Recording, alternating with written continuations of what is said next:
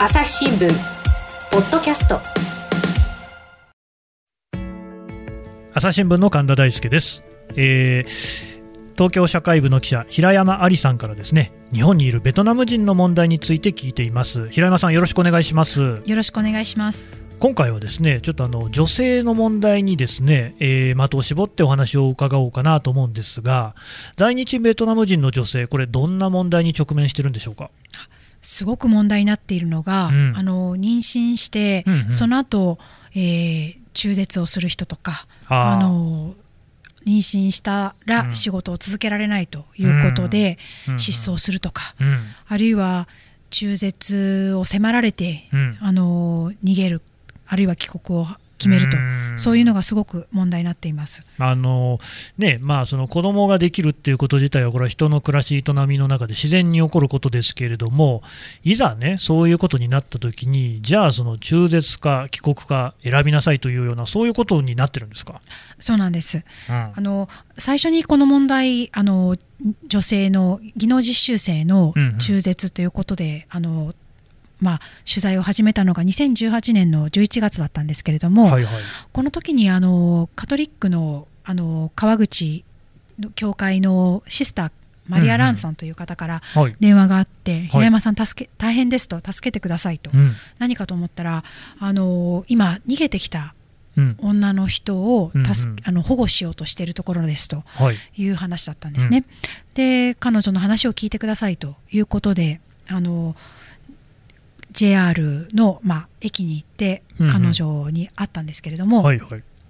もう逃げたばっかりの気の身気のままのとっくりのセーターを着て、うん、でやつれた感じでいてですね、うん、でどういうことなのか話を聞いたら、日本に来て、まあ、まだあの実習先製紙工場だったんですけれども、はい、そこに行く前の研修の段階で、うん、えー、実妊娠しているということが分かったと。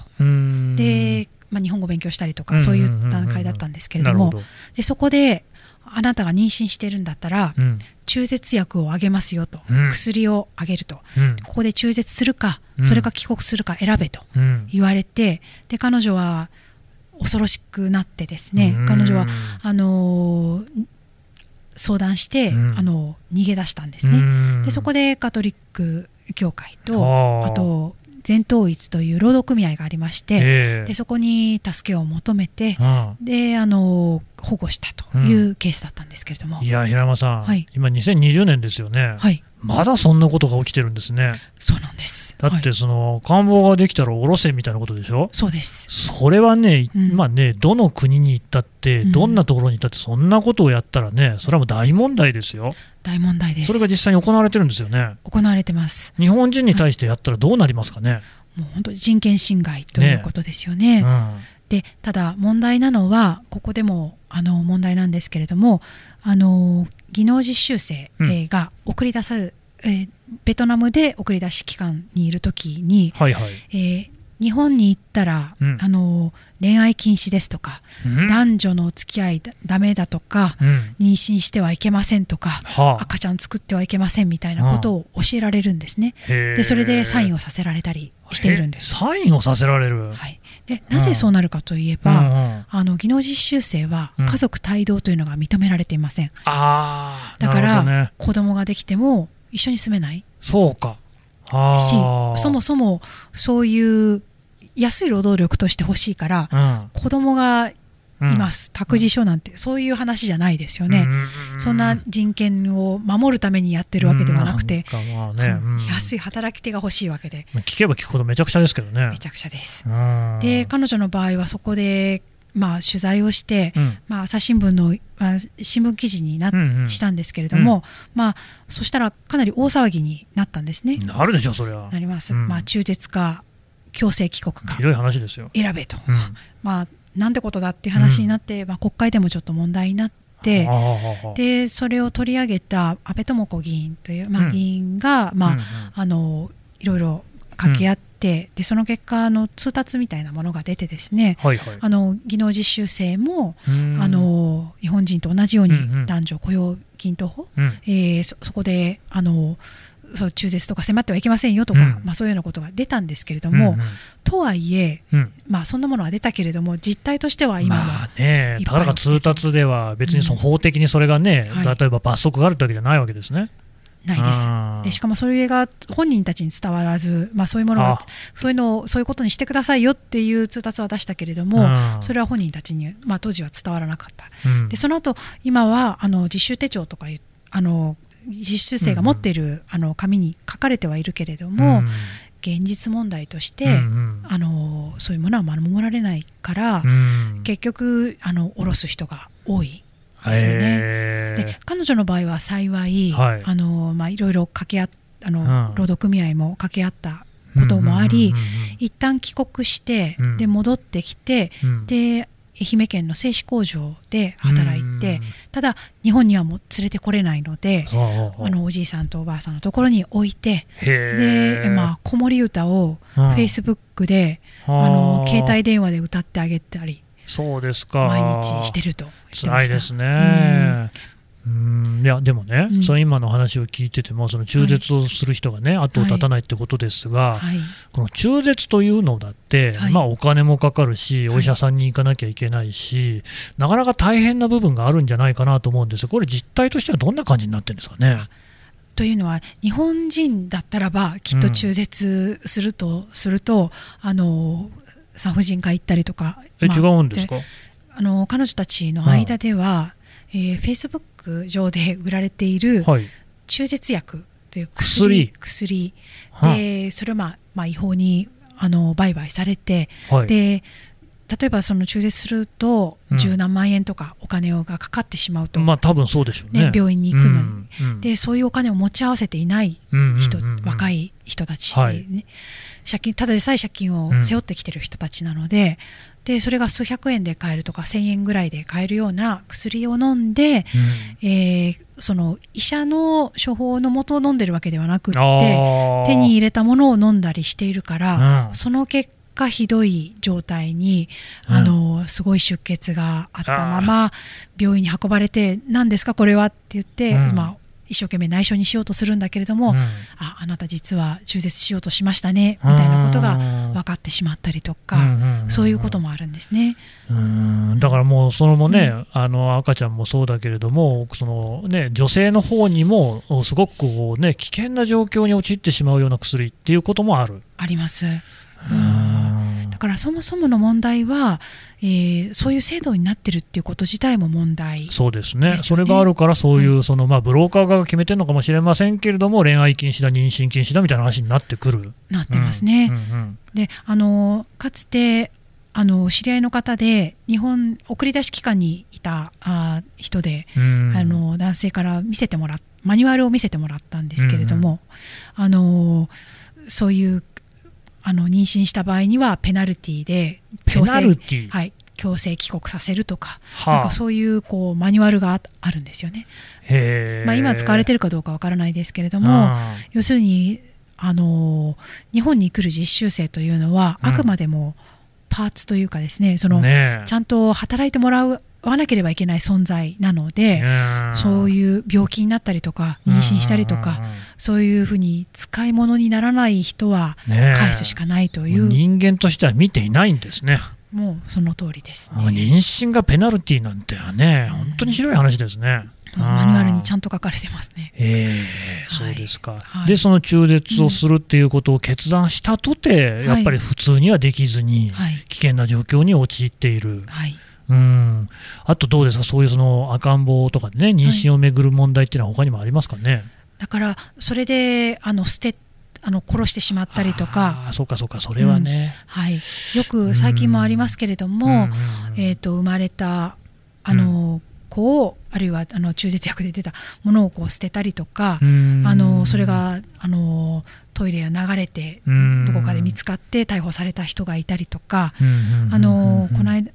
去年かな？今年か、うん、あ去年あの川崎であの生まれた赤ちゃんをあの捨てて逮捕された、あの中国人の技能実習生もいたんですけれども、その人の場合は、まあ、あの母親としてどう考えるのかみたいなことをこう裁判官からも言われたらしいんですけれども彼女としては他に方法がなかった。で、まああのえー、子供の、えー、あの暮らしてるだろうなというらしい形跡が見えるお家の前にくるんあの赤ちゃんをくるんで置いたと、そういう意味ではあのその子を生かすためにはそれしか方法がないと思ったんですというようなことがある。でまあ、そういうような状況に置かれないように、うん、何か別な手立てっていうのは制度としてないのかなと思うんですけれどもなかなか。朝日新聞ポッドキャスト。共に考え共に作る。音声による新しい報道の形。朝日新聞ポッドキャスト。国内外250を超える取材拠点。約2000人の記者が追う世界の今地域の声。しかしあなたは知らない。新聞には書かれていないことがある。ニュースの向こう側を語り合う。朝日新聞ポッドキャストどうもね、だからね、うん、もうさっきからもうお話を聞けば聞くほどですね、もう人の命が命と思われていないっていうことですよね。今これだけね、そのやっぱりもう人命っていうものは大事だっていうことがね、ごく一般化した中で、まだそんなことがまかり通っている、でしかもそれ、まあ、本当にね、不勉強なんですけれども、我々普段そこに気づいてないですもんね。そうですね、うん。まあ、少子化とか 言われていますけどそうですよ、少子化とか言われて、ね、だからそれこそ少子化もあって、働き手も少なくなって、とりわけ地方なんかは過疎化の問題がもうずいぶん前から深刻で、担い手としてね、他の国からベトナムはじめ来てもらっているっていう状況の中で、そうやってね、そのね、なんか来てもくれた人をですよ、もう人を人とも思わないようなね、扱いをしているっていうんじゃ、これは話がおかしいでしょう。いや、おかしいと思います。まあ、だからあのベトナムの方にしてももう日系ブラジル人にしても中国の方にしてもこう一緒に日本を支えていく、ね、そうですよね、あの社会をが動くようにあの、うん、パートナーとして日本人は見るべきだと思うし、そうなんだけれどもあの3年間だけいてあとは帰ってもらうのが日本にとっては都合がいいというふうに見ていて、であの家族とも住めないし、うん、子供なん子供の出産とか、うん、そういうことなんてそもそも想定していない、うん、そしたらいろんなことが起きますよね、うん、20代30代の人たちに来てもらって、独り者としていってもらうというようなすごい歪んだいびつなコミュニティになっちゃっている、ね、そこはもっと安定した形であの考えていかなきゃいけないんじゃないかと思うんですけれども。やっぱりね、せっかく来てもらうからには、その日本のコミュニティにもね、こう溶け込んでもらって、でまあ、そのどういうあり方かはともかくとして、こう一緒にね、こうみんなでね、暮らしていくっていうことは、これは別にあのもうすでに起きていることなわけだから、あのこれから始まるってことじゃないですからね、事実を受け止めるっていうことがやっぱりね、最初なのかなって感じしますけどね。いやその通りだと思います。うん。あとね、これね、私、あの平山さんの記事を読んでいてね、やっぱ印象的だったのが、やっぱりどうしてもこのお金がないということでね、体を売る女性もいるっていうようなね、話ありましたよね。ありますね。はい。まあ、ある、この間摘発された、うんうん、あの、デリバリーヘルス、デリヘル、うん。いわゆる、まあ、性風俗の会社、うん、会社というかあのお店なんですけれども。型の、ね、風俗ですね、はい、はい、そこに、まあ、今年の3月4月ぐらいに取材を外、まあ、そこに行ったんですけれども、はいはい、えー、やっぱり、あのー、子供を、えー、ベトナムに置いて、うん、で離婚してもともと美容院をベトナムでしてたんだけれどもそこであの倒産っていうか、うん、授業がうまくいかなくて、うん、で夫とも離婚したので、まああのその借金を返すために日本に来て技能実習生ときた、してきたんだけれども、うん、6万円ぐらいしかあの、手取りがなかったので、このままじゃ無理だと思った時に、やはりあの SNS で見つけた、うん、あのえー、簡単にお金稼げます。というそれを見つけてですね。それはベトナム語で書かれたものがあるんですか、はいうん、ベトナム語でですね、でそれは女性あの短時間あの高収入っていうようなことが書かれていたと。まあ、やっぱりそういうのを見れば、はい、ベトナムの方でも、うん、あそれはその風俗業だなみたいなことは分かるんですかね。もちろん分かります、ね、やっぱりそうなんですね。はい。うん、で彼女の場合は、そこで試しにやってみたと、で彼女は本当はあの化粧品のあの梱包作業みたいなお仕事をしてたんですけれども、手取り6万円とかだったらとても払えないと、ね、技能実習生としては無理だなと考えて、まあ、ちょっと試しにやってみたら、まあ、あの7か月ぐらいで250万ぐらい。あのまあね、はい、あの稼げたので、であのまあ、コロナの中、ね、感染の恐怖に、ねうん、怯えながらも、えー、そちらで食べて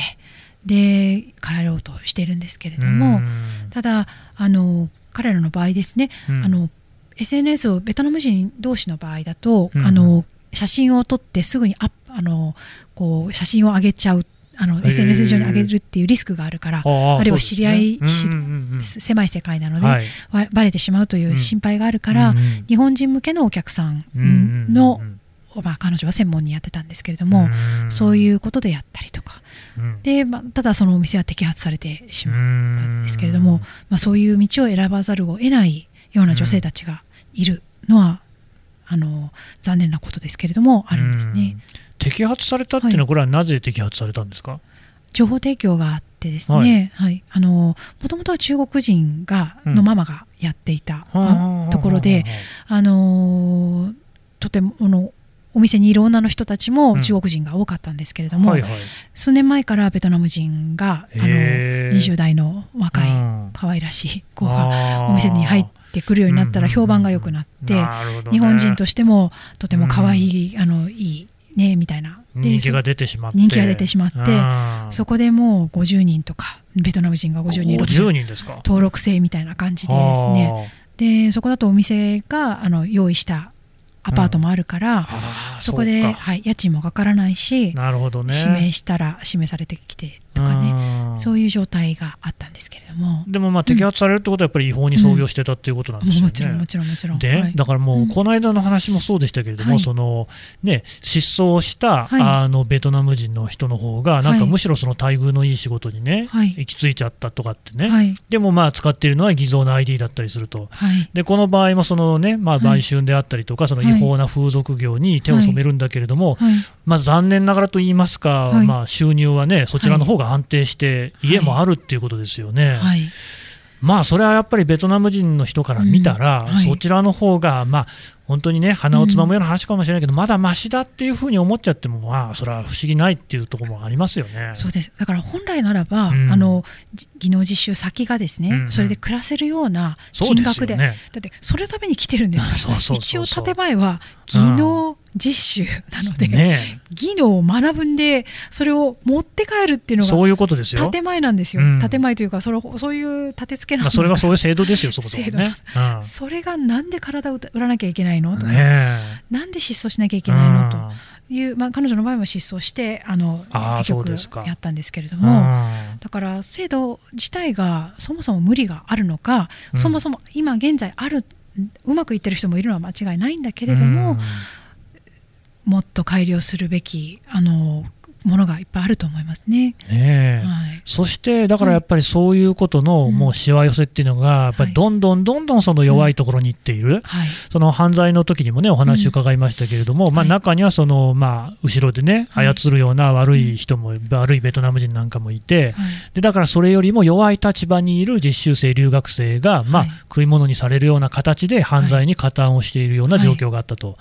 でこれの場合もそうですよね、女性というまあ弱い立場にいる人人たちが、うん、ましてねその、まあ、妊娠をしてしまうなんていうケースで中絶、うんはい、これ、だから本当にもう妊婦さんなんて、はい、まあ、あの電車の中で乗ったって分かりますよ、一番優先席に座るべき人たちっていうことは、社会的に最もね脆弱な位置にいる人たちっていうのが、そういう被害に遭う、あるいはその体を売れっていう話になってくる。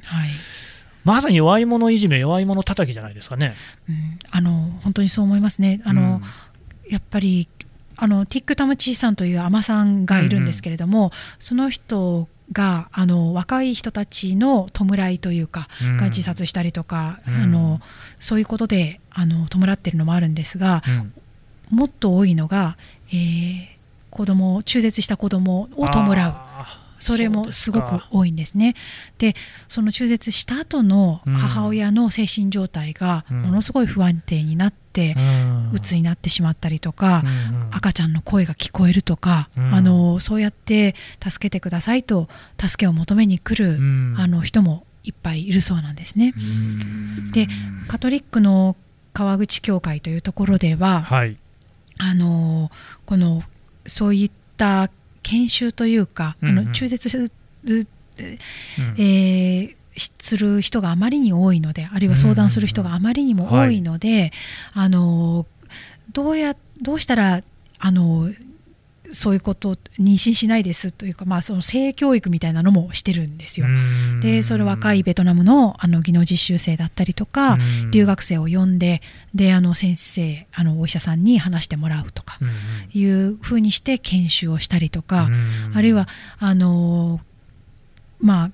希望せずに子供ができてしまった時に中絶イコール中絶ではなくって、うんうん、出産してそれを預かってあげますよと、はい、あのそういうこともしていてですね。であのカトリそこもあのホーチミンにあるところにあのちょっと私が2月にお邪魔したんですけれども、はいはいはい、その着せずして妊娠してしまって子供ができた人を保護する施設というのがあって。、うん、でそこであのあのだから子供をできたら中絶ではなくてこういうところで出産して、うん、あの預かるっていうこともできますよという道をこうあの別な選択肢として与えてる、あのところもあるんですよね。でもそれもだからたまさかその埼玉の川口でしたっけ、にあるその教会が、はい、まあ、独自にやってることなわけですよね。そうですね、うん、だからその教会がなかったらどうなってるのかっていうね。あの川口教会がやってるんではなくてそこの,、あのマリア・ランさんという方のその方がやってるってことですかあのお願いしてお願いをしてね。あの、ベトナムにある あのところで。すごくその、はい、まあ個人に頼ってるってことですか？そうなんですよ。いやもうそこはもうちょっとねなんとかしないと本当に現実としてそれがあるわけですからね。ありますからね。わ、はい、かりました。すみません、はい、どうもありがとうございました。はいありがとうございました。朝日新聞ポッドキャスト。はいというわけで平山さんのお話を聞いてきましたえー、とですね、まあ、あの本当にひどい話ばっかりでね、えー、もうこう気持ちもこうね本当にすさむようなあ感じですけれども、やっぱりね、一つここで一番大事なこと、まあ、あのベトナム人のお話ね、平山さんから通してずっと聞いてきましたが、大事なのは、これ、一言じゃないっていうことなんですよね。今現在、日本で起きている話、この現在ですね、我々が食べているお弁当、ね、家に配られてくる、まあ、ネット通販のものをこれ仕分けている、ね、倉庫であったりあるいは、まあ、建設作業我々が住んでいるですね家であったり通っている橋であったりこういうものっていうのがそういうねベトナム人の人たちあるいはベトナムだけじゃないかもしれませんそういう外国人の労働者たちのその悲痛なね辛いもう地獄のような暮らしの上に成り立っているっていうところなんですよね。いや私も本当にあの今回平山さんの話聞いてそういう思い新たにしましたしちょっとねこれはねあのしっかりとね向き合ってまあ明らかにこれは変えていかなきゃおかしいですよね。うん、朝日新聞ポッドキャスト朝日新聞の神田大輔がお送りしました。それではまたお会いしましょう。この番組へのご意見ご感想をメールで募集しています。